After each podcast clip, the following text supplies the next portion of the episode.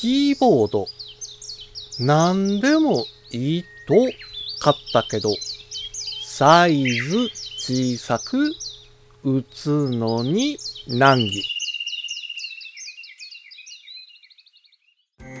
五七五七七の31文字でデジタルに関する単価を読むデジタル教室単価部です。スマホではフリック入力。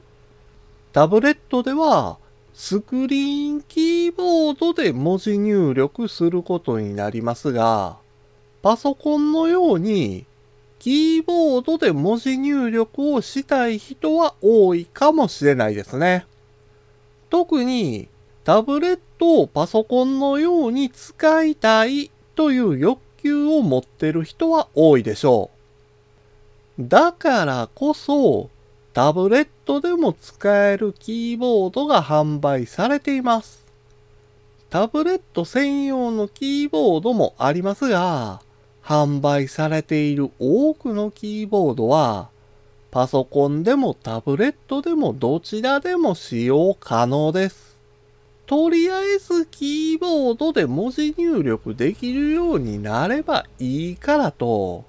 特に何も考えず、価格の安いキーボードや持ち運びしやすいように小さなキーボードを購入するのはちょっと待ってください。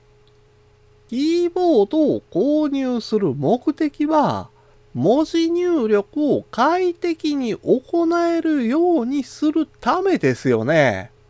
それなら入力しやすいキーボードを選ばないとダメなんです。ですから商品レビューを見たり、実際にキーボードに触れて入力しやすいかどうか確認してから購入するようにしましょう。今回の単価は画像付きでインスタグラムやツイッターにも投稿しています。また、デジタル教室ではアプリやパソコンの使い方などの情報をウェブサイトや YouTube、ポッドキャストで配信していますので概要欄からアクセスしてみてください。デジタル教室単価部でした。